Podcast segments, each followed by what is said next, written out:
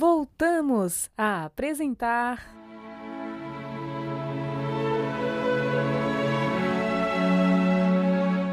Lindos casos de Chico Xavier. Em uma sexta-feira do mês de maio do ano de 1945, Manuel Quintão conversava com seu confrade Meirelles, animadamente, em sua agradável vivenda no Meia. Logo, seu companheiro chama para que ele nivele o piano. Com o auxílio do irmão Meirelles, eles levantam o piano e, nesse momento, Manuel sente uma torção nos rins.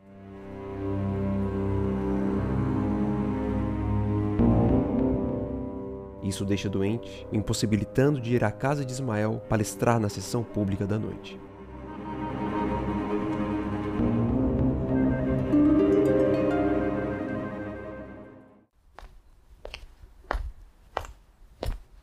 Manuel, não será melhor enviar uma mensagem ao Chico para avisar que você não pode ir? Não, não convém. Isso vai causar alarde e não será produtivo, de vez que, se for permitido, de longe ou de perto, eu vou receber o remédio que preciso. Eu sinto isso. Tudo bem, querido, mas a questão não é criar alarde, é fazer o que é certo, achar outra pessoa para substituí-lo na palestra.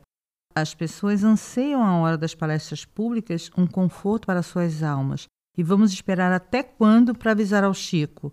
Ele é um médium sério e não devemos deixar de avisá-lo e, por intuição, foi se medicando.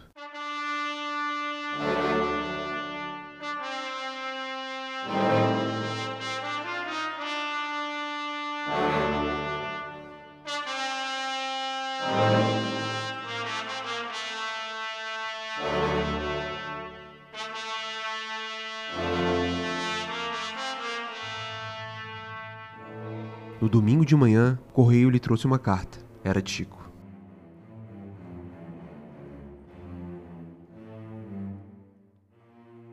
Emmanuel nos disse que a mensagem iria alarmar e de nada beneficiaria mesmo. Desde que você sofreu o acidente, nós estamos medicando.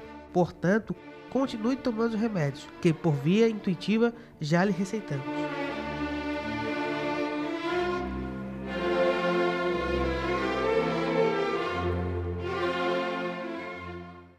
No começo de 1947, Manuel Quintão sonha com a data do dia 18 de abril contou-nos esse sonho do seu magnífico livro Cinzas de Meu Cinzeiro. Depois de várias considerações sobre sonhos, nos disse: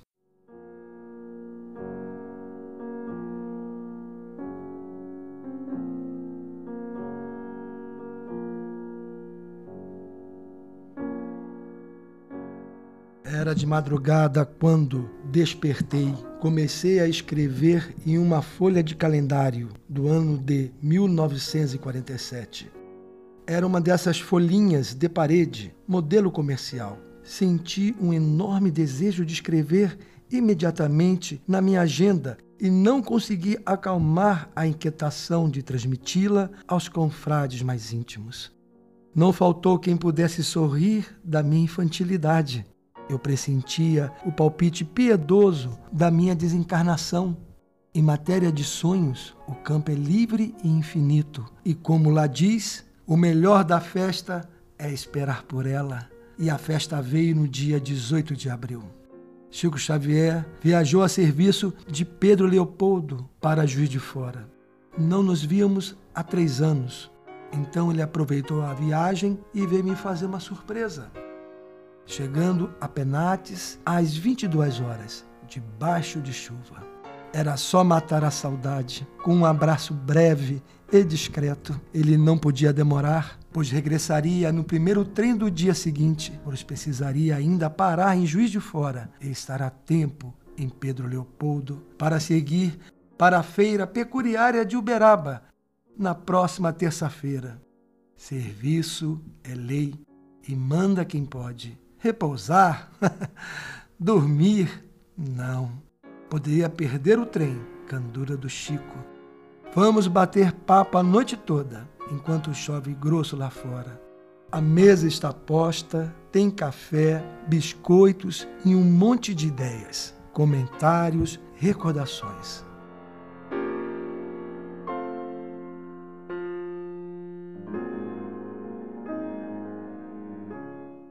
Velho Cronos se eclipsa, envergonhado talvez, e Morfeu vai-lhe na pegada com as suas papoulas. Às quatro da madrugada, canta o galo. Chico, eu gostaria de um conselho mediúnico.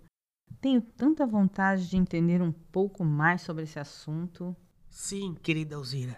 Deixa-te disso, Alzira. Chico está cansado, exausto mesmo.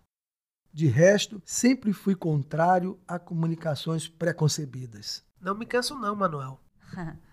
Obrigada, Chico. Dona Alzira, preciso dessa lapiseira que está perto da senhora e de um papel. Braga Neto quer enviar uma mensagem.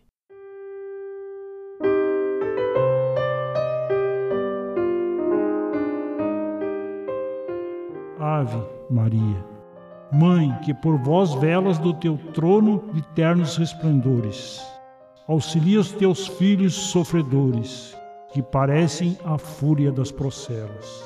Cheia de graça, estrela entre as mais belas, anjo excelso dos pobres pecadores, balsamiza, Senhora, as tuas dores. Tu que por nossas almas te desvelas, o Senhor é contigo, soberana, astro sublime sobre a noite humana, sol que infinitos dons de Deus encerra.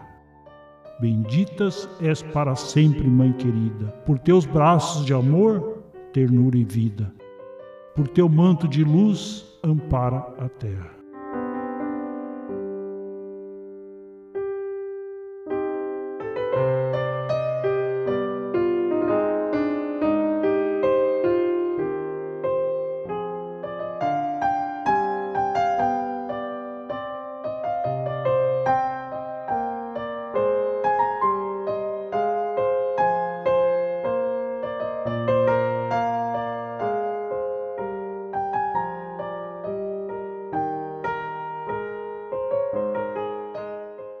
Estamos apresentando.